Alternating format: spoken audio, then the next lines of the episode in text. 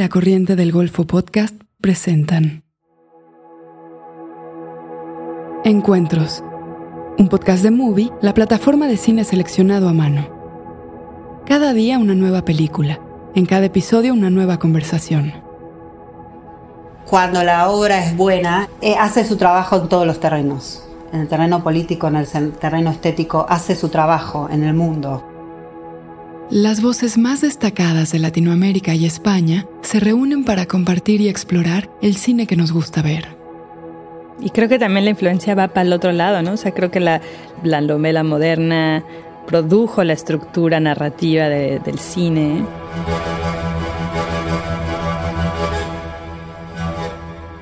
En este episodio se habla de la íntima relación que puede existir entre las obras de arte y la vida misma, cuando sus protagonistas ponen en escena sus propias experiencias. Lola Arias es una artista argentina residente en Berlín. Su obra se ha desarrollado orgánicamente entre los campos del cine, el teatro, la literatura y las artes visuales. Sus proyectos se han caracterizado por reenactments, que parten de fenómenos políticos y las biografías de sus protagonistas, con el fin de provocar importantes reflexiones sobre temas como la migración, la violencia estatal y el pasado histórico de Chile y Argentina. En 2018 estrenó en el Fórum de la Berlinale su primer largometraje, Teatro de Guerra, una obra que forma parte de un proyecto artístico con el que suscitó el encuentro de antiguos enemigos de la Guerra de las Malvinas. Por otro lado, Valeria Luiselli es una reconocida escritora mexicana, cuya obra se ha inspirado en las fronteras lingüísticas y una gran preocupación por las políticas migratorias de los Estados Unidos, país en el que reside actualmente. Además de hacer referencia a grandes autores de la literatura mundial, sus obras de ficción y no ficción se centran en reflexiones en torno a los procesos de escritura, evidenciando así la palabra como un dispositivo para documentar la realidad. Lola y Valeria se reúnen para hablar del cine, el teatro y la literatura como medios para dar forma a relatos individuales y colectivos.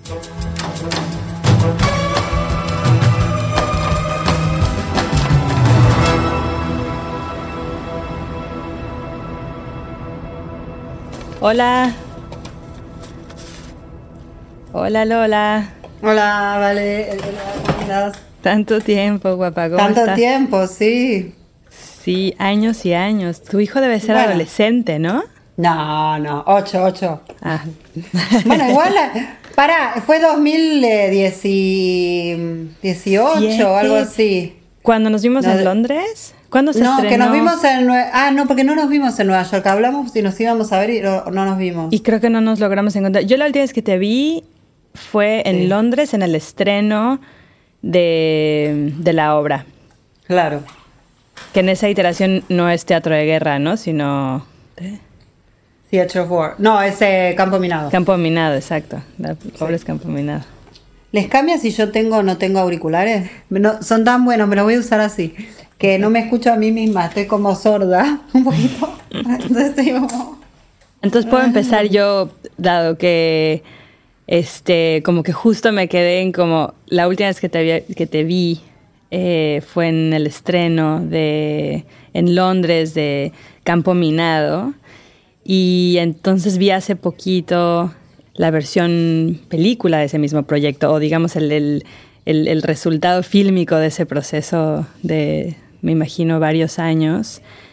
Bueno, tengo muchas preguntas. Bueno, me encantó la película para empezar. Ay, qué bueno. Me encantó de verdad.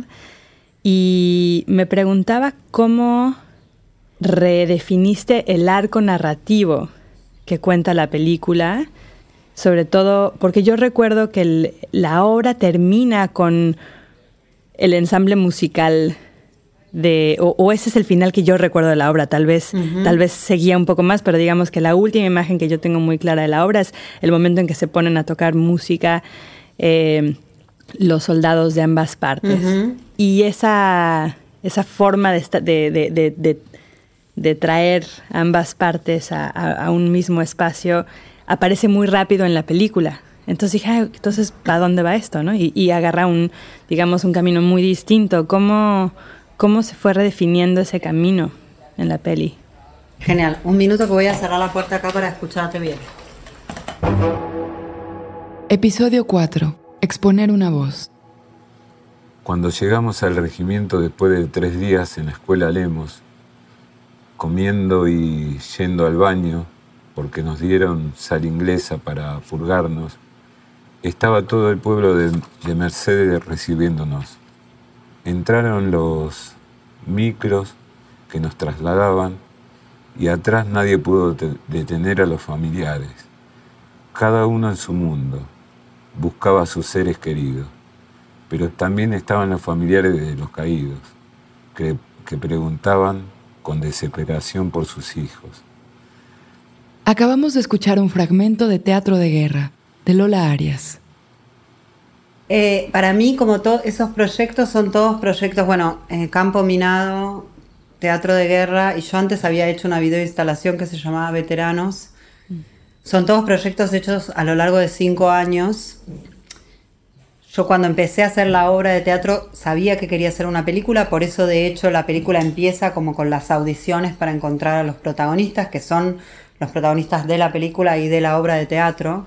Entonces fueron como procesos paralelos, filmar la película y, y hacer la obra. Y a la vez sabía que no quería que la película fuera un backstage de la obra, sino que tuviera su propio su propio arco narrativo, como vos decías, como que su propia manera de trabajar sobre todo lo que trabaja la obra, que es el encuentro de antiguos enemigos de una guerra común, ingleses y argentinos, que reconstruyen la historia de esa guerra, la guerra de las Malvinas, pero que la forma, digamos, de esos dos objetos artísticos em, diera también distintos focos de los dos proyectos. O sea, así como, como el teatro es el presente y para mí la obra es mucho sobre esos dos grupos de antiguos enemigos, los ingleses y los argentinos, bueno, y el Gurkha, que viene de Nepal, encontrándose para reconstruir hoy, ahora, en este lugar, los recuerdos a través de reenactments y procedimientos documentales de, que los llevan a volver atrás en el tiempo, a viajar a ese tiempo de la guerra y a pensar quiénes son hoy esas personas y cómo la guerra los marcó. En la película, la película es en sí misma un, que eso es lo que tiene de maravilloso el cine, es como algo que captura el tiempo, que lo, que lo aprisiona. Vos tenés en el tiempo, como otros tiempos, no es hoy la película, la película es todos esos tiempos donde fue filmado, aunque verla sea hoy. Y toda esa especie de cápsula de tiempos que conviven en la película me permitió también que la película muestre mucho de ese proceso, o sea, desde las primeras, eh, el casting para para encontrar a los protagonistas hasta el primer encuentro donde se encuentran, la primera vez que se encuentra un veterano argentino y un inglés y se dan la mano y tratan de explicarse sin entender inglés y español quién es el otro y dónde estuvo, hasta el final de la película que de alguna manera va desarrollando como la relación entre estos personajes y que después al final aparecen estos jóvenes que hacen un último reenactment como de una escena de guerra y ahí volvés a pensar que en realidad ellos, los que fueron a la guerra, no son esos hombres de 50, 60 años, sino unos que tenían 20, que también murieron en la guerra, en el sentido de que esa juventud, esa belleza, esos seres ya no existen más. Y entonces la película termina con esa imagen de los jóvenes, los que van a la guerra son los jóvenes, no esos hombres que estás viendo hoy. Pero ese arco narrativo desde, digamos, desde el primer, la primera audición para encontrar a los protagonistas, a ellos dejándoles como la historia a la otra generación, diciendo, bueno, ahora ustedes van a contar la guerra, ustedes los jóvenes van a reconstruir la guerra, ustedes van a seguir pasando la historia, es algo que también descubrí, no era algo que yo sabía desde el inicio, cuando empecé a pensar la película, sino que también descubrí aunque debo decir que de la película yo sabía el principio y el final. O sea, el arco narrativo de cómo llegaba de acá a allá no lo sabía, pero sí sabía que quería terminar con los jóvenes, porque de hecho es una, es una idea que me obsesionaba desde hace mucho tiempo, que era cómo hacer para que las personas que veían a esos hombres de 60 años pensaran que, los que, que las experiencias que estaban contando eran experiencias que habían vivido personas muy, muy jóvenes, chicos, digamos que habían salido del, digamos, a los 18, 19 años, los que eran conscriptos argentinos y los ingleses un poco más, 21, 22, que habían sido enviados a esa guerra a matar o morir, pero que no eran esos sujetos que estabas viendo, sino otros. Entonces yo sabía que quería terminar con eso. Entonces, de alguna manera, es como que mm, la película me permitió trabajar con, con todas esas capas de tiempo, poder, eh, digamos, retratar esa relación entre esos personajes a lo largo del tiempo. Y también la película para mí es mucho más mental, es mucho más sobre como hay un personaje que está obsesionado con un recuerdo y vuelve sobre ese recuerdo y trata de reconstruirlo y representarlo y que es el momento en el que mata a alguien y ve morir a esa persona y esa persona le habla en inglés y se identifica con esa persona, es como un recuerdo, es como un recuerdo sobre que en realidad es como si viera su propia muerte en ese en la muerte del otro. Entonces, eh, para mí la, película es mucho más mental, mucho más mm. como obsesiva, mucho más completamente, sobre la, imposibilidad de deshacerse de, esa pesadilla que es la memoria mm. también, como del recuerdo de algo que te marca para siempre. Claro, se mueve como con la lógica del trauma la película mm. en el sentido de como la repetición, lo que regresa, ¿no? Que lo que vuelve a aparecer siempre y lo que de alguna manera atormenta y sí, pensaba mientras la veía que, que, es una película que retrata un paisaje no geográfico de la guerra, porque de hecho creo que entra un paisaje como a los 15 minutos, mm. ¿no? Antes que eso vimos, digamos, solamente paisajes. Un set. Sí, claro, y solamente paisajes psicológicos. Y me pareció un final muy... Eh, bueno, ni modo, ya, ya hablamos del final aquí para los que no han visto esa película, pero ni modo, no lo, lo importante en tu caso además es el proceso. Además sí, o sea, como que creo que la, la única manera de, de, realmente entender tu obra es, es pensando en, proceso. De hecho, pensaba también que tu obra circula de, de maneras muy, muy peculiares, ¿no? porque yo antes de, antes de ver ninguna obra tuya o, antes de conocerte y hablar directamente de los proyectos que tenías, me acuerdo que alguien me contó de la obra eh, sobre el dinero con, eh, en, en, Alemania, en, Bremen, ¿no? en Bremen, en Bergen. Sí, Bremen, este, Bremen. En Bremen, sí, Bremen, sí, sí, claro. Y digamos que el, como toda obra conceptual o con riqueza conceptual, el proceso mismo, la idea de la obra, circula eh, de boca en boca, no tienes que haber, eh, digamos, sido un espectador de la obra para de alguna manera eh, participar de, su proceso, ¿no? O sea, para, digamos, en mi caso yo esa obra no la vi y, la tengo clarísimamente en la cabeza, ¿no? O sea, por lo menos la idea, obviamente, haberla visto hubiera sido... Hay una, hay una artista, me hiciste acordar de una cosa que muy buena, ahora no me acuerdo el nombre del artista, pero justamente ah, es exactamente esto. Dice que las obras que más nos influenciaron son aquellas que no vimos, que escuchamos hablar.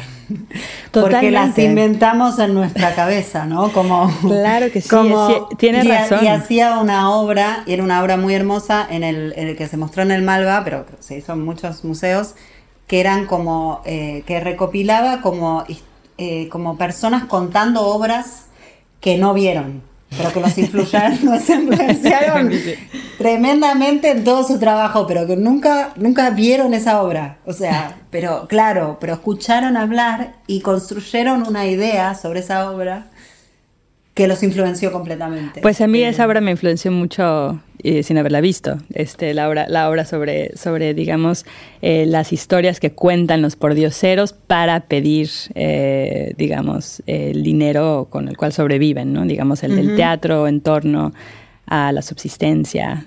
Creo que, es una manera... Sí. Perdón, perdón, no, no, no. No, Nada, yo pensaba... Ah, vas, tú, vas tú. No, tú, tú, tú, tú, tú, no, porque estás siguiendo un hilo. No, además los argentinos somos muy interrumpidores, tenemos que aprender. No, ya se me, ya se me, ya se me fue, ya se me fue el hilo, así que vas, vas, vas.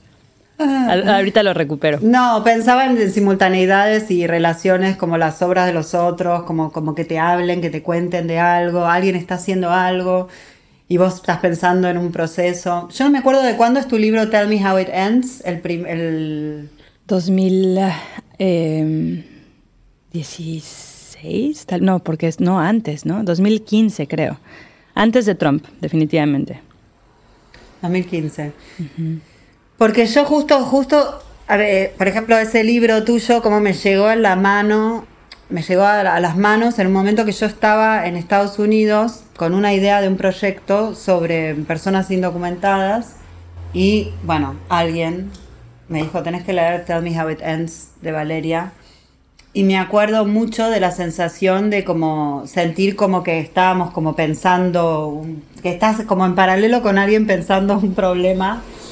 Y esto era así, 2016-2017 y de leer el libro y de que me, que me gustara como mucho como algo del procedimiento de la pregunta, como, como algo, me, me gustó, me pareció como una obra muy conceptual. En ese sentido, cuando decís lo de la idea, pensaba como que era un texto que para mí estaba muy pensado como conceptualmente en relación a la pregunta y al formulario y a la pregunta y a la, y a la posición en la que te pone tener que responder eh, en una situación de cuando se trata de eso, como mm. Exilio, migración, eh, refugiados, situaciones como en las cuales tu respuesta puede cambiar el camino de tu futuro, digamos que esa respuesta te puede definir hacia dónde vas. En ese sentido, Tell Me How It Ends también es una es algo que me gustaba mucho además del título porque también hablaba de Decime, Tell me how it ends, es también como una pregunta que después yo, que trabajé mucho tiempo con refugiados, como esa pregunta sobre el futuro, que tiene que ver con, bueno, cómo responde esta pregunta, determina a dónde voy a ir, ¿no? Entonces, mm. quiero saber, Tell me how it ends, no es solo la pregunta del niño que quiere saber el final de la historia, pero es también la pregunta de alguien que está en una situación de vulnerabilidad y limbo y que quiere saber a dónde decime a dónde va, ¿no? Decime dónde termina este camino. Hmm. Quería pensar también cómo habías pensado el libro, en el sentido de cómo habías llegado como a la forma hmm. eh, de Tell Me How It Ends, cómo lo habías desarrollado. Sí, te, cuento y, qué, bueno que hablas de las preguntas, porque hacia ahí iba yo también en este hilo, eh, a preguntarte sobre tus preguntas, porque creo que la manera en que preguntas o en que aparecen las preguntas en tu obra es eh, sumamente interesante y quiero, quiero, quiero, quiero, quiero hablar de eso contigo. Tell Me How It Ends fue un libro como que salió muy directamente de la experiencia eh, de observar entrevistas en la corte y de yo misma hacer entrevistas en la corte de migración replicando las preguntas que se hacen eh, en los juicios de deportación. Grupos de abogados y abogadas han compilado, digamos, fórmulas o formularios este, que emulan esos juicios para preparar a través de esas preguntas a, a los chicos y chicas acá este, en sus procesos migratorios. Entonces las preguntas, digamos que son versiones un poco más, como menos, menos ponzoñosas de las preguntas que le haría un juez a un niño.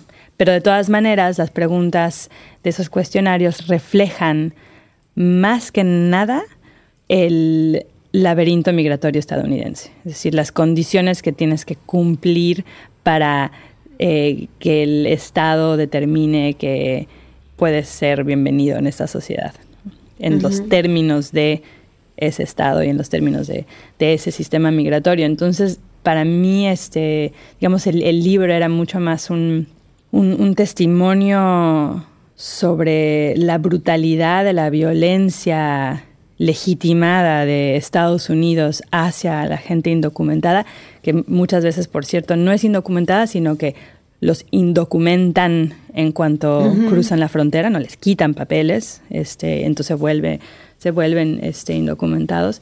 Entonces, era mucho más un libro documentando esa violencia que documentando la, la tragedia, digamos, de los, de, los migrantes per se. ¿no? Pensaba yo como que el énfasis del periodismo eh, que cubre la noticia está puesto siempre en la tragedia humana. Eh, con eso, se, con eso se lucra, con eso se genera la nota, con eso se circula la información, con eso se vende pero pocas veces se cubre la violencia surrepticia, aburrida, burocrática y finalmente muchísimo más tóxica del Estado. ¿no? Entonces, las preguntas para mí eran un, diagnóstico de, del estado de las cosas, ¿no? del estado del sistema migratorio gringo en el siglo XXI. No, está buenísimo justo que hablemos de esto, porque em, ahora yo pienso, ahora tipo como hago como una especie de eh, arqueología de las ideas y de las influencias. Yo estaba en esa época en Estados Unidos haciendo una investigación sobre una obra que nunca hice, eh, que era una obra que se llamaba Voice Over, que era una obra que yo quería hacer con personas indocumentadas para un teatro en Nueva York, que me, que me habían invitado a, mostrar una... Nada, que estaba en, un festival. Ay, debimos de haber colaborado en esa época en algo. Sí, no, increíble. Y mm, finalmente ese proyecto no lo hice, hice una serie de entrevistas, pero finalmente el proyecto no se hizo, pero en 2018 hice una obra que se llama What They Want to Hear, y ahora que lo pienso, Tell Me How It Ends and What They Want to Hear, son dos títulos muy como relacionados, que es exactamente eso, cuando hablabas de la violencia de la burocracia, porque al final lo que hice, no hice el proyecto con los no, indocumentados en Estados Unidos, sino que hice el proyecto con un refugiado sirio en Alemania y la obra What They Want to Hear era la reconstrucción palabra por palabra de la entrevista de asilo que cuando luego de la entrevista eh, las personas reciben como un protocolo donde está escrito supuestamente lo que les preguntaron y que lo que respondieron. Mm.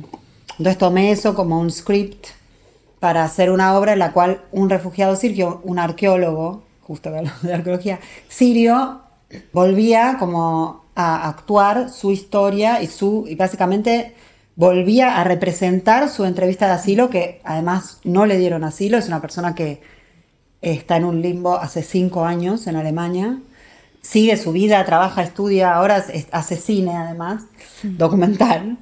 Empezó, es un joven que empezó, digamos que es una carrera de arqueología y ahora hace cine documental, y que Em, en, la obra, junto con una actriz que hacía de eh, la burócrata que le hacía la entrevista de asilo, él volvía a, representar su propia entrevista de asilo y a como leerla como si fuera un palimpsesto, sacando como todo lo que estaba encriptado ahí adentro en esa entrevista, todo lo que no se decía, todo lo que significa esto que vos decías también, la violencia del procedimiento, de las preguntas, como que para mí eso también era súper importante, que no era tanto la tragedia de la historia de este, esa persona que obviamente venía de Siria, de la guerra, de Derá, de la ciudad donde se había empezado la revolución, digamos, donde que venía de una situación muy radical y muy extrema, sino esto que, que hablábamos como del procedimiento, como el procedimiento lo que, lo que genera en sí también construye una narrativa. O sea,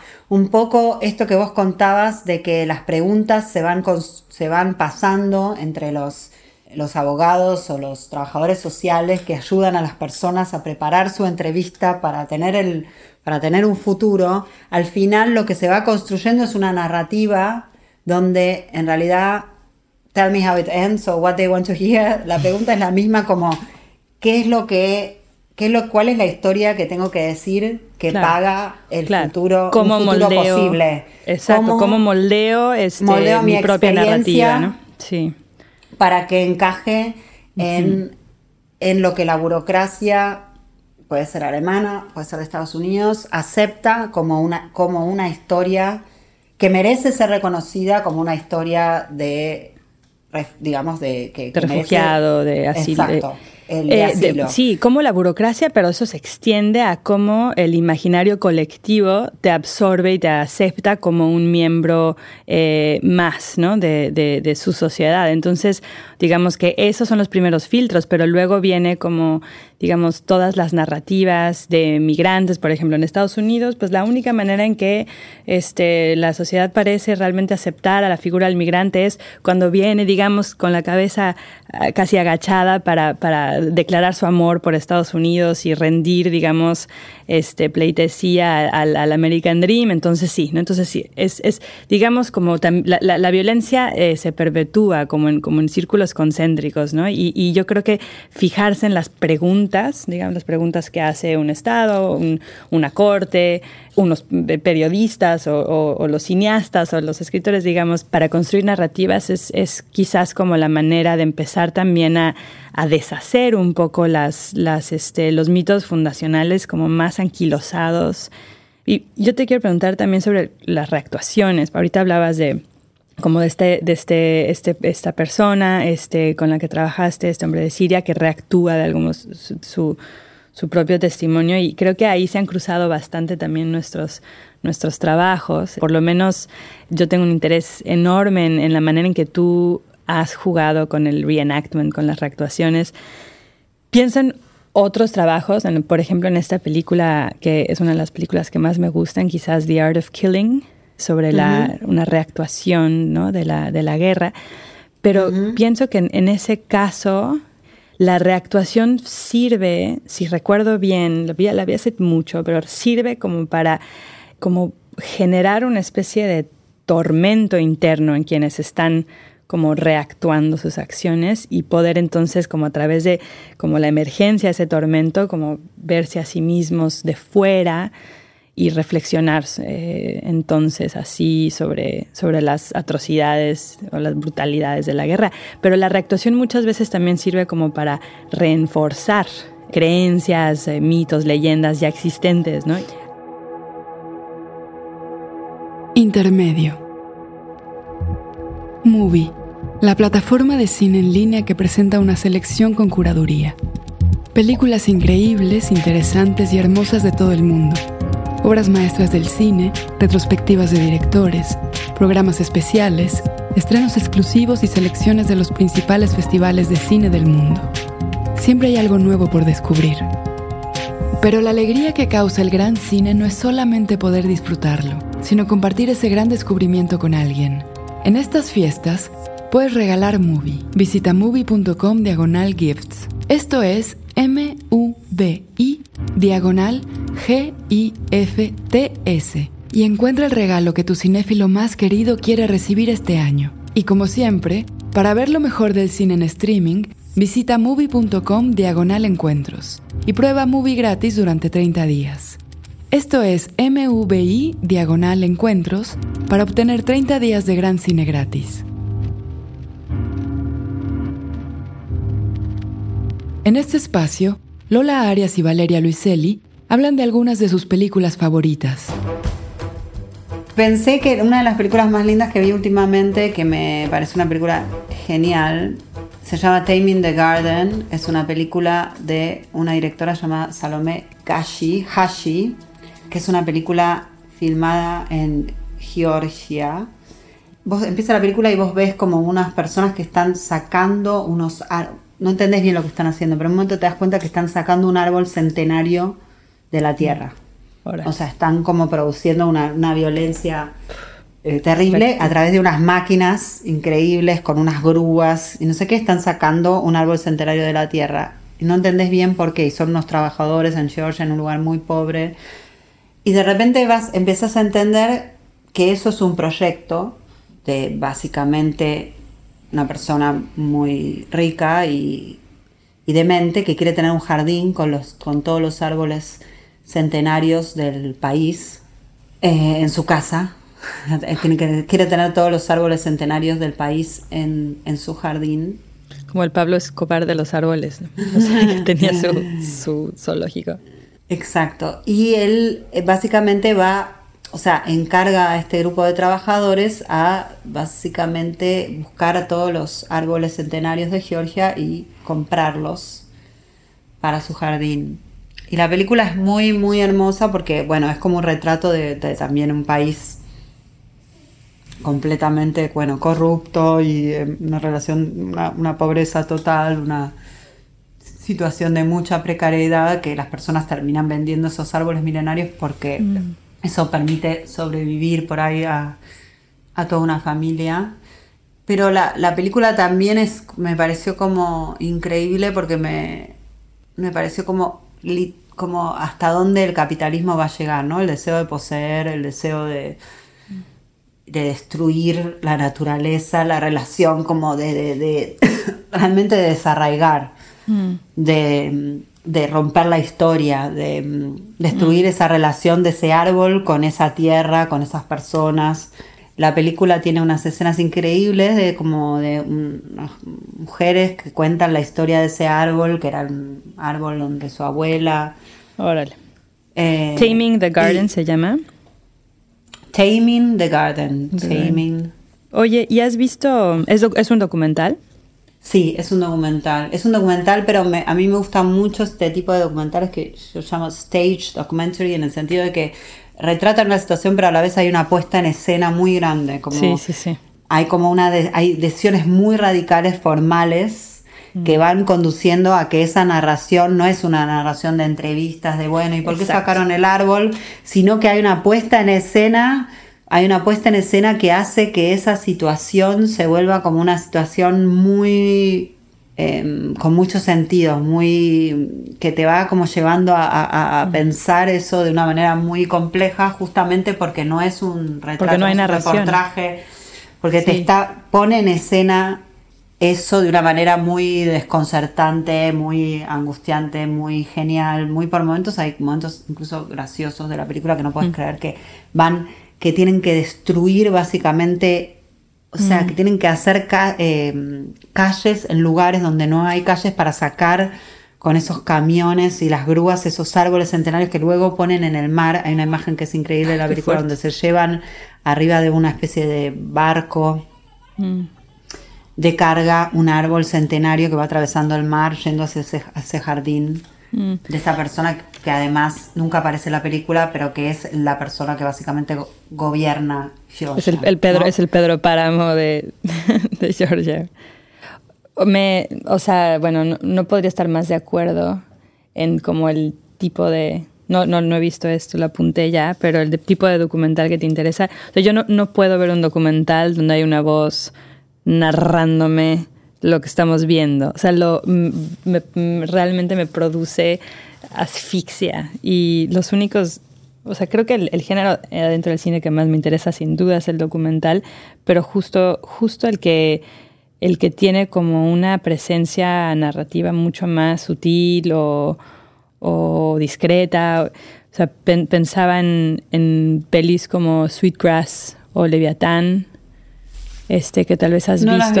No. no. de, de Lucien Taylor, eh, no, Lucien Castaigne Taylor.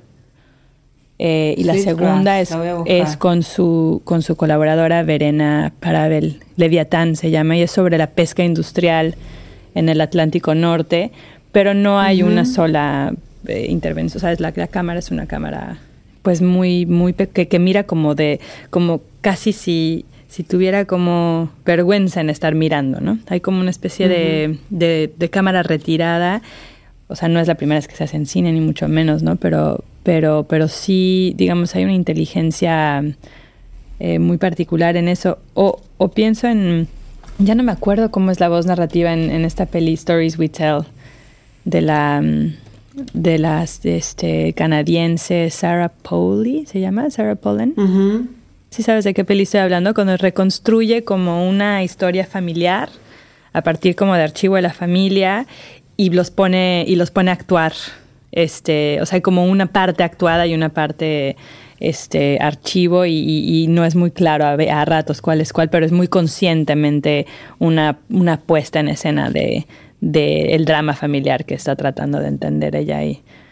Creo que te gustaría si no, si no la... Sí, estaba pensando si la vi o no la vi, porque es como si me estuvieras contando algo que vi, no recuerdo. Pero, pasa mucho. Si la vi, eh, o si me la contaron, o si la tengo que volver a ver. Estoy tratando de ver como imágenes para ver si la vi. Sarah Polly. Sí, sí, sí, sí, sí. Stories We Tell creo que se llama. Sí, sí, sí la vi, sí la vi. Sí, seguro, seguro la viste. Sí, sí, sí. Y no viste, y, eh, bueno, luego leas Leviatán y Sweetgrass es la otra que es muy, eh, muy interesante, que es mucho más una mirada como etnográfica, pero no, pero pues no extractiva, ¿no? No, no es, no es esa mirada como que llega a los lugares a como así con su maquinota a extraer historias, sino como una mirada que llega como con mucha más humildad a, a simplemente a como a sentarse a ver, ¿no? Un oído que se siente a escuchar, sin tratar de imponer preguntas, ¿no? Que es que bueno. Sí, yo creo que como, en, en, ese punto para mí el, cuando pensaba sobre esta idea del, del, documental que está puesto en escena, para mí la puesta en escena tiene que ver como con ciertas decisiones que, que de alguna manera hacen que ese material sea, no sea sea realmente la mirada de ese, de ese artista o de esa, de esa persona sobre ese problema y que de alguna manera las personas que participan también en el stage documentary para mí, como en el documental puesto en escena, tienen una también autonomía o un poder sobre lo que están contando en el sentido que no, no, no la historia no es robada, sino que deciden también junto con el director cómo contar esa historia, digamos, cómo ponerla en escena. Y para mí hay algo de eso que hace que las personas que están, sea performing en el sentido de actuando no porque estuvieran eh, haciendo un personaje, sino porque están como reconstruyendo una situación o algo que vivieron o, o incluso experimentándolo, pero con una conciencia y una participación en el experimento que mm. es, ok, esto lo estamos haciendo juntos, ¿no? Como estamos... Mm. Esto está puesto en escena, esta cámara está acá, esto está, eh, lo estamos pensando. Eh, de alguna manera hay una colaboración entre eso que es ese objeto o ese sujeto que es retratado, ese problema que es que atraviesa y la persona que está eh, haciendo esa película. Hace poco vi una película em, que estuvo en la Berlinale, que es de un artista, amigo muy querido, Alejo Moishansky, que se llama La Edad Media, que es una película toda filmada dentro de la casa de este cineasta con su mujer, que es una coreógrafa, Luciana Cuña, y su hija Cleo. Es una película muy genial, filmada durante la pandemia, donde básicamente es la historia de una familia de tres adentro de la casa y todo lo que va pasando mientras el mundo afuera parece estar como, como es como el fin del mundo, ¿no? Como que fueran los últimos sobrevivientes que quedaron. Y la hija, y básicamente la protagonista de la historia es un poco la hija, que es una niña de 10 años que eh, empieza a vender todo lo que hay en la casa para comprarse un, eh, un telescopio para mirar la luna. Mm, qué bonito. Que, que va subiendo de precio porque es la Argentina y la inflación es descomunal. Entonces cada vez tiene, piensa que ya tiene la plata y cuando vuelve a, abrir en internet cuánto sale el telescopio que, quiere comprar, ya está tres veces, entonces tiene que entonces empieza como a vender, primero empieza a vender cosas que los padres no se dan cuenta, en la edad media. Primero empieza a vender cosas sin que los padres se den cuenta y de repente los padres eh, se empieza a dar cuenta que están desapareciendo, que está desapareciendo la casa porque la hija está vendiendo la casa para comprar ese telescopio que todo el tiempo va cambiando de precio porque además de que se está cayendo el mundo porque hay una pandemia, también la economía, todo está colapsando y entonces ese precio nunca, nunca se llega al precio de lo que ella quiere comprar. Es como, es como, como una especie de casa tomada, pero atravesada por el capitalismo feroz, ¿no? y las cadenas es tremenda, de distribución. Es como muy un retrato de un tiempo, sí, un tiempo como de, de desastre total y tiene algo muy lindo la relación de, la, de lo documental y lo ficcional, porque realmente es la familia de Alejo, es su mujer y su hija, y es eh, de alguna manera un retrato de ellos, pero a la vez hay total, está construido, es una ficción, actúan personajes, cosas, situaciones, pero hay algo muy real del vínculo de ellos tres, de la situación del encierro real, de que la película fue filmada en el medio de la pandemia eh, ellos hicieron sonido, eh, cámara, eh, te das cuenta que siempre hay uno que falta porque hay alguien que está haciendo sonido como que está muy construida, como que muy, realmente una película de encierro, pero muy genial. Y que de alguna manera también para mí es una película que en el momento donde toda la pandemia se retrataba, digamos, de una manera como quizás como el drama de la muerte y el desastre que estaba pasando y todo, mm. acá, digamos, está como, es como justamente, es lo que marca toda la situación, pero nunca aparece, nunca aparece ni, la, ni las muertes de los que se están muriendo, ni el peligro de lo que significa salir y, simple, y uno a la vez tiene todo el tiempo la sensación de que eso es lo que hay afuera y está hecho con mm. mucho humor y mucha, mucha gracia.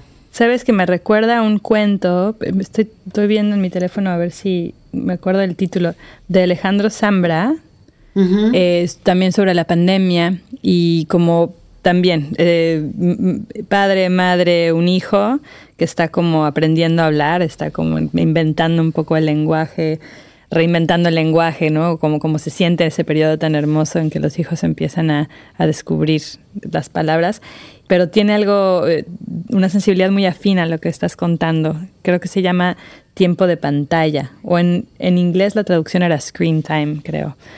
Eh, pero, pero es un, un cuento hermosísimo.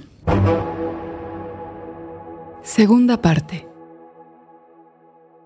Yo trabajé, por ejemplo, con, con chicas adolescentes en un centro de detención, dando un taller de ficción y teníamos que trabajar este, eh, en cosas, digamos, muy tangenciales a su historia personal, mm. porque cualquier cosa que, cosa que ellas eh, dijeran por escrito sobre que, que pudiese parecer como un testimonio o parte de su propia historia, podía ser utilizado como evidencia en su contra y además estás rodeado de cámaras y de vigilantes. Entonces no hay, o sea, es, un espacio muy difícil eh, para hacer trabajo creativo, ¿no? Entonces no hay, digamos que no es que haya ¿Y estos centros donde tú trabajas, en dónde son? Eh, en Nueva York, en un, este, es una cosa bastante siniestra porque se llama el, el Valle de los Niños, Children's Village, o sea, que tiene nombre de algo como, como, como si fuera un campamento de verano pero está al norte de Nueva York, cerca de Yonkers, en, subido en una colina como muy escondido de todo y es un, es un centro de detención de los de los miles Lola porque hay mm. o sea la cuestión es que los centros de detención aquí están como muy escondidos no, no, no se anuncian como tales la gente sabe cuando ve una prisión pero muchas veces puedes estar parada enfrente de un edificio y no, no saber que es un centro de detención y estas jóvenes eh, adolescentes con los que vos trabajabas, por ejemplo, estaban hace cuánto tiempo en esos... Pues era la era de Trump, entonces habían cambiado la forma en que sucedía todo ese proceso. Durante la era de Obama supuestamente no estaban nunca más de algunas par de semanas, pero en la era de Trump muchas de las chicas con las que yo trabajé ahí llevaban un año, dos años y a veces las movían de un centro de detención a otro, ¿no? Como, y fíjate que, por ejemplo, ahí para circular trabajo, lo único que pudimos hacer para más o menos este, poder como tener como eso, como un, sentido como de que circulara la voz de ellas afuera de ese espacio, eh, fue como memorizando líneas que escribían. Yo me acuerdo de una línea que escribió una chica que siempre me, como que me, me, golpeó mucho. Estábamos escribiendo frases que empezaban con a veces y ella escribió, a veces estoy triste y a través de triste estoy feliz. Y entonces esas frases que nos fuimos como, como recolectando con la memoria, se las pasamos a una eh, artista sonora, cantante, mujer que hace como mucho trabajo de voz, muy interesante, y en un performance en una corte en Las Vegas con una poeta que quizás conoces, Natalie Díaz. Esa mujer este, pudo, digamos, cantar o eh, vocalizar esas frases. Y fue la única manera de hacerla circular, porque no podíamos físicamente sacar ningún material, ¿no? No puedes como sacar papel, sacar eh, libros, Ah, ni siquiera puedes sacar papel. No, no, no es que no puedes sacar un recording, no puedes sacar un papel no, donde nada. está escrito. No. Tienes que, no, es increíble. Entonces, pues como ah, pues el, sonido, ¿no? Pero como, como boca a boca era la única manera, ¿no? Este, ahora, ahí adentro circuló una cosa entre ellas y para ellas que fue, yo creo que muy, fue muy, fue muy hermoso en realidad. Hicieron una especie de fanzine, un collage sobre cosas diferentes, ¿no? Cada una hacía como una página, pero luego como que los fanzines los, les hacían una introducción como, como editoras del fanzine, hacían una introducción al fanzine por escrito. Y la introducción, esto fue, digamos, ya, yo dejé de hacer ese taller y lo, siguió llevando una sobrina mía y con mi sobrina hicieron ese fanzine. Yo, yo, no, yo, yo empecé ese taller y luego no, no, estuve en los siguientes meses, pero hicieron este fanzine y la introducción era una carta de las chicas que estaban actualmente encerradas para las chicas que iban a estar encerradas después.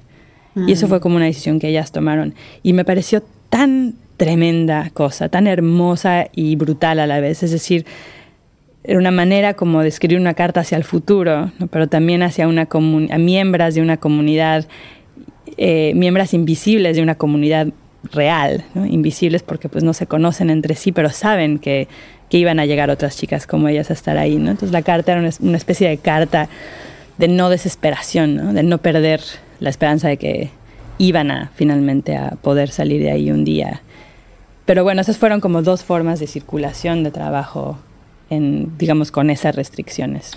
No, me quedé mucho pensando cómo se saca una voz afuera, cómo se, cómo se da, como, cómo se cómo se saca una historia, cómo se la hace vivir una historia fuera de ese lugar, cómo se le da... Sin ponerla en peligro, ¿no? Sin ponerla en peligro, sin eh, modificar su...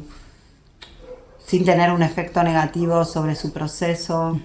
Para mí eso es una, una pregunta muy compleja cuando uno trabaja sobre el presente, ¿no? Como en muchos de los proyectos que yo hice que son sobre el pasado, es una es algo más fácil, digamos, como mm. contar la historia de algo vivido, pero cuando estás en el medio mm. de un proceso, cómo contar la historia de ese proceso sin que contarla pueda tener un, un efecto, en este caso, bueno, negativo en relación a un proceso judicial y demás. Mm. Yo recuerdo cuando nosotros hicimos la obra What They Want to Hear, el arqueólogo sirio, todavía no tenía, estaba en el medio de su proceso, o sea, le habían denegado el estatus de refugiado, había apelado y no tenía respuesta a esa apelación. O sea que sabíamos, él sabía que estaba corriendo un riesgo haciendo una obra de teatro. Mm.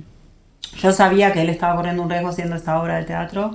Sabíamos que podía venir gente del gobierno alemán a ver la obra y eso podría influenciar en el resultado de su, de su caso pero decidimos tomar ese riesgo, ¿no? Como obviamente él tenía mucho más que perder que yo, pero a la vez él también sentía que ya había perdido todo, eh, en el sentido de que ya le habían denegado eh, el estatus de refugiado, ya le habían dicho que lo iban a tener que deportar, ya estaba en el limbo total, mm. en, ese, en ese momento hacía ya, no sé, dos años, entonces había como en un punto, sí, esto puede tener un efecto negativo, pero también ya no tengo nada más que perder porque ya como, ya perdí todo, no había perdido todo, digo, no lo habían deportado. Hmm.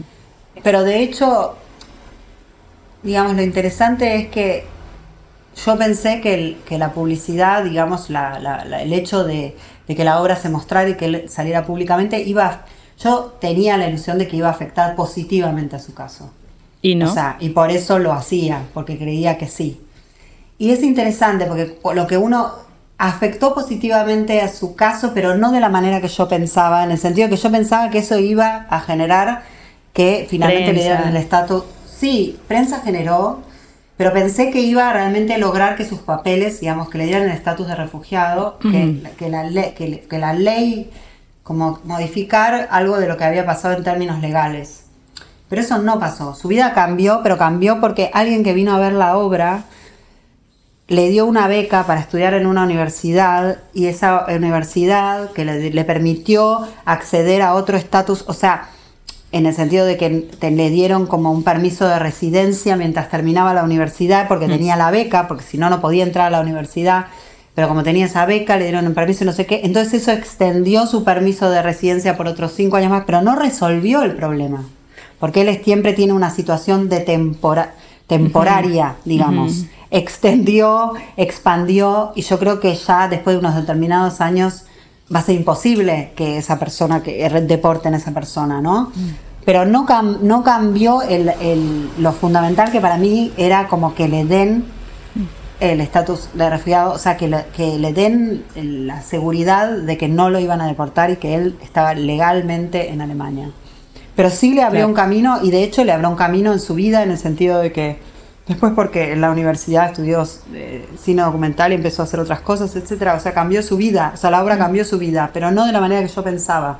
Mm. No de la yo pensé, bueno, esto va a dar publicidad, a su caso lo van a Claro, eh, y pero por eso lo uno, hice. uno tiene que resignarse a eso, ¿no? O sea, como que no, bueno, no sé, no sé cómo, cómo vives tú esto y me interesa muchísimo, muchísimo tu, tu postura o, si no postura tu experiencia, eh, pero cuando uno trabaja tan de cerca con otros seres humanos y te acabas involucrando afectivamente con ellos, con sus historias, ¿no? Y por supuesto como pues hay, hay ganas también como de empujar una causa, este, eh, pero al mismo tiempo, digamos, tienes una responsabilidad con, con la obra que estás generando y con con no tratar de supeditar esa obra a un resultado imaginado, porque además pues no está casi nunca en ningún en tu control, en tus manos. Entonces, ¿cómo navegar esa tensión como entre el impulso, por decirlo de un modo como activista o,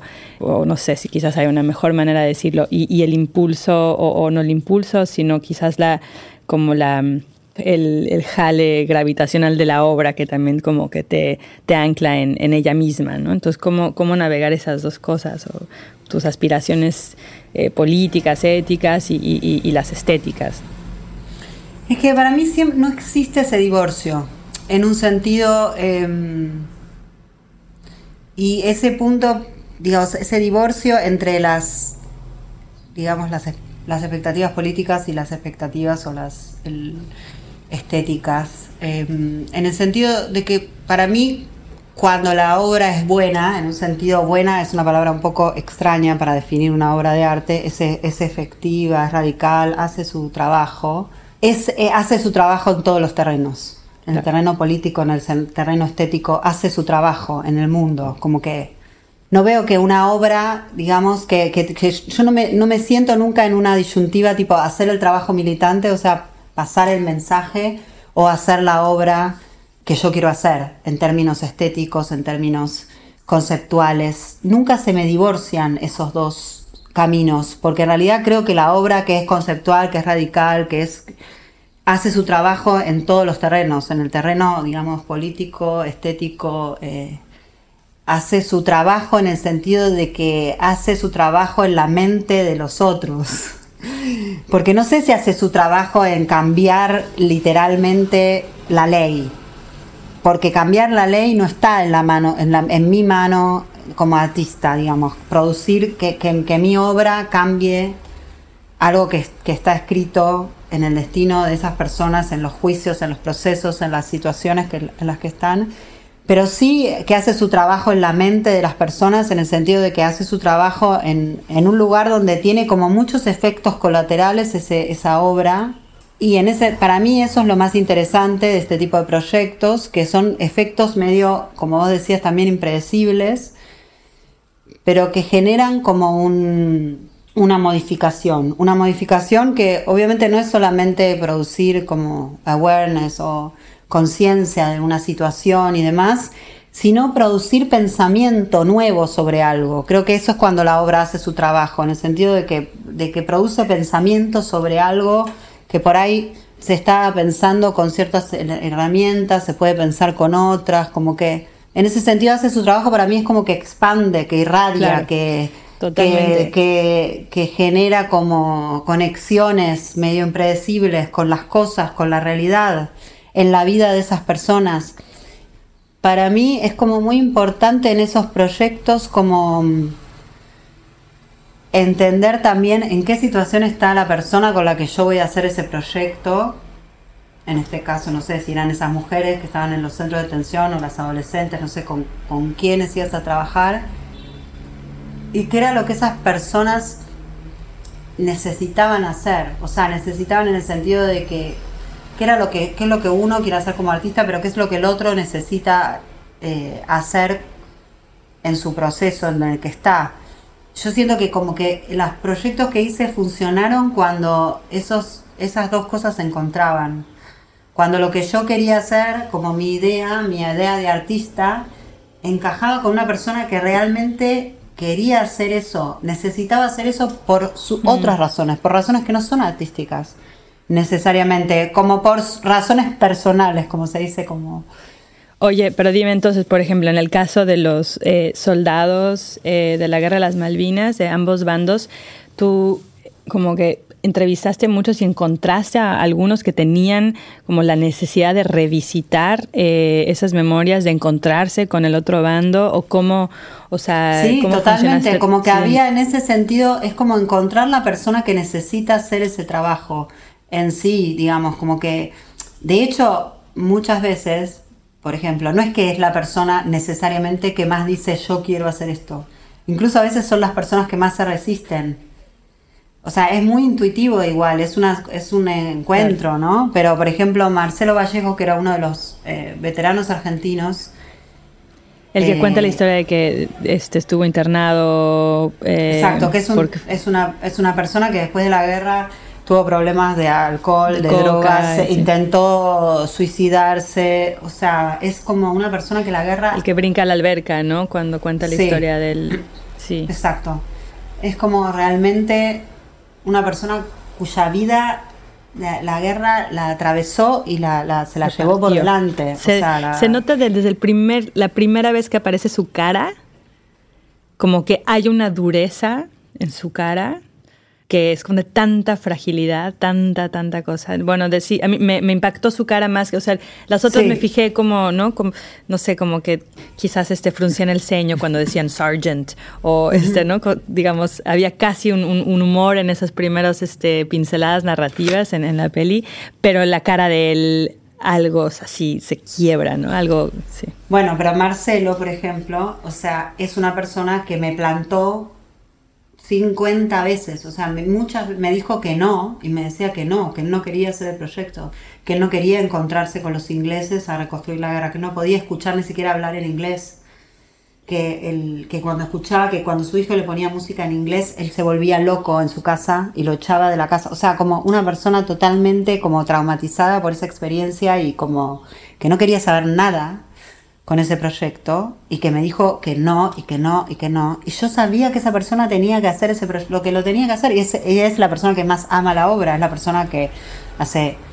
La obra se estrenó en 2016, hicimos ahora, la, la última vez en 2022, eh, funciones por el 40 aniversario de la guerra y la persona que más quería hacer esas funciones, después de seis años girar por el mundo haciendo la obra, era él Impresionante. porque es como un proyecto que le cambió la vida y que Claro. fue muy importante para él. Pero digo, en ese sentido, para mí, el momento en que los proyectos funcionan es cuando hay algo de, de las de necesidades que se juntan, de procesos que, que uno tiene una idea y que la, la persona tiene que sentir que eso tiene un sentido para esa persona. Y, y por eso me preguntaba, bueno, un poco cuáles son las personas y qué es lo que esas personas necesitan hacer con su voz, con su historia. Pensar, por ahí sí necesitan pensar sobre estas historias eh, de otros, hablar a través de otros. em, pero me, preguntaba mucho eso, cómo, también cómo, mm, qué significa hablar a través de otros, ¿no? Es que la, o sea, mi, impresión es que mi trabajo, mucho como el tuyo, y, corrígeme si, si, si, no es, si no es así, o como leo yo tu trabajo, requieren eh, como de imaginar un proceso muy particular digamos, para cada, para cada obra, ¿no? O sea, no, mm, yo nun- nunca he podido eh, pensar un libro como imaginar una trama y luego sentarme a dividir esa trama en capítulos y, escribirla, como vaciarla así en hojas, ¿no? Este, nunca jamás, o sea, nunca me he podido, nunca he podido trabajar así. En la pandemia, que estaba tan eh, anclada a mi casa y no, no, no salíamos ni a la esquina, traté de escribir, obviamente, este, con un nombre falso, este, como una especie de serie de vampiros, ¿no? Dije, bueno, a la chingada ya, voy a escribir una serie sexy de vampiros y chinga su madre todo lo... Y no pude escribir más de un par de páginas. O sea, no, no tengo la, no, no sé escribir así, ¿no? Entonces me tengo que imaginar en cada caso una serie de procedimientos, de interacciones con el archivo, interacciones con personas, todo regido por preguntas, ¿no? Cosas que me interesan. Pero porque también en ese sentido eres una escritora muy de la experiencia, en el sentido de que hay como un proceso, hay un viaje, literalmente, bueno, en Desierto Sonoro hay un viaje, ¿no? pero digo que hay un viaje, hay un proceso que te lleva a la escritura, que no está, que no, que en ese sentido entiendo que no sos una escritora de escritorio, sino que sos una escritora de campo, de campo, totalmente. De, Que hace un trabajo de campo, que necesita estar ahí, hacer ese viaje, sea ese viaje eh, real por Estados Unidos, ese viaje mental, ese viaje con otras personas, esos encuentros, esos archivos. O sea, que necesita ese. Sí. O sea, en todo caso, como que sí, la obra es como solo el resultado, como el debris, ¿no? Como el accidente, como lo que quedó de eso, ¿no? Como que es como, o el archivo que se fue generando eh, durante ese proceso, durante esa interacción. Pero, pero, pero entonces. Ahora un minuto voy a cerrar la ventana porque siento que hay mucho ruido de afuera. Para sí, sí, ve tranquilo.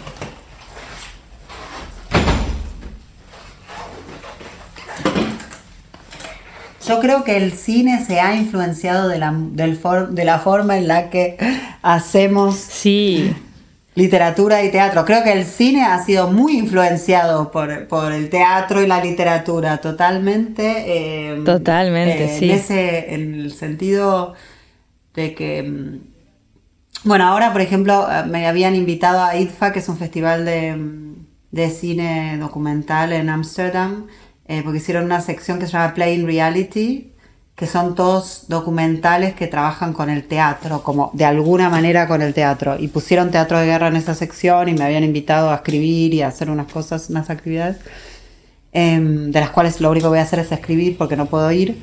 Pero pensaba como que era como muy fuerte que un festival de, de cine documental había hecho toda una sección que se llama Plain Reality sobre teatro y sobre el teatro en el cine y creo que de alguna manera, sí, creo que el, hay, hay ciertas cosas que en el, teatro son posibles porque el proceso, los modos de producción también tienen un margen de, experimentación que a veces el cine no siempre permite, en un sentido de pensar sobre procedimientos y puestas en escena que a veces el cine como al ser una industria que está mucho más, digamos, cuyas formas de producir están mucho más organizadas en función de fondos, eh, mercado, etcétera, etcétera.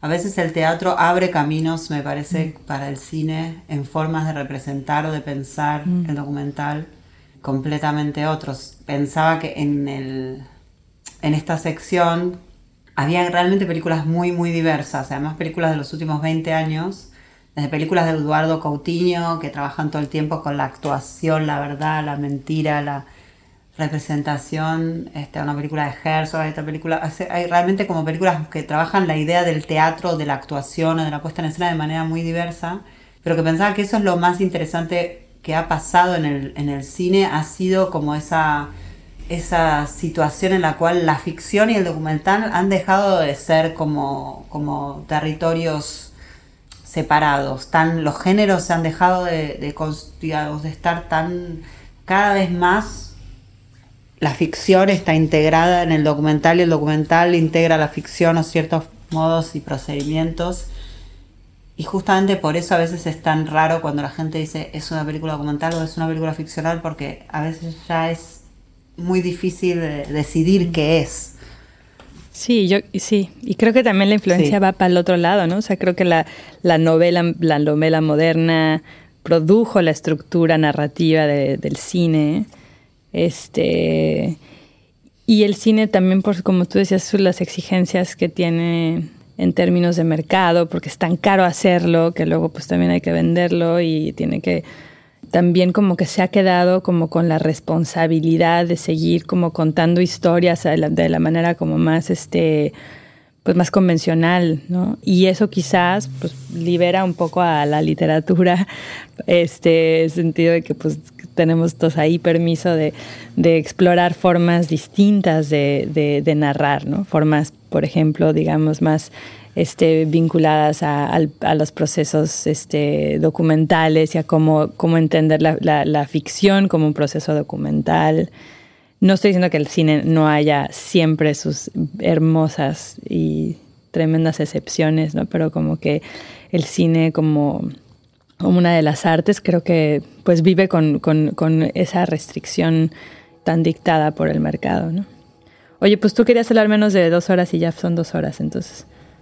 Sí, ya son las dos horas. Sí, sí, sí, sí. Yo me tengo, y yo me tengo que ir a otra reunión de la película. Qué gusto verte otra vez, Lola, y salúdame a tu, a tu tribu. Sí, un placer. Chao. Dale. Chao. Un abrazo enorme. Chao, chao. Encuentros.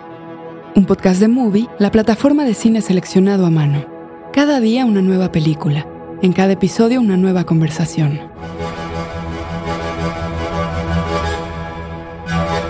Escucha otros episodios de nuestra tercera temporada de Encuentros, The Movie Podcast, con Laura Mora, Fernando Gusoni, Verónica Ginás, Vladimir Durán, Afonso Uchoa, Nelson Carlo de los Santos, Dominga Sotomayor, Carla Simón, Laura Paredes y Manuela Martelli. Esto fue Encuentros, The Movie Podcast, con la participación de Lola Arias y Valeria Luiselli. Idea, F.K. Karel, Sandra Gómez, John Barrenechea y Ricardo Giraldo. Producción, Ricardo Giraldo y Fernando Peña. Productores ejecutivos, F.K. Karel, Sandra Gómez, John Barrenechea, Diego Luna, Gael García Bernal y Paula Amor. Sonido, Javier Umpierres. Música original, Andrés Solís. Investigación, guion y transcripciones, Andrés Suárez. Transcripciones y apoyo en guion, Fernando Peña. Coordinación de invitados, Mónica Pérez. Voz, Elvira Liceaga. Grabación de Lola Arias en Buenos Aires, Agustina Lecha. Gracias a Laura Cecilia Nicolás. La Corriente del Golfo Podcast y Movie, todos los derechos reservados, 2022.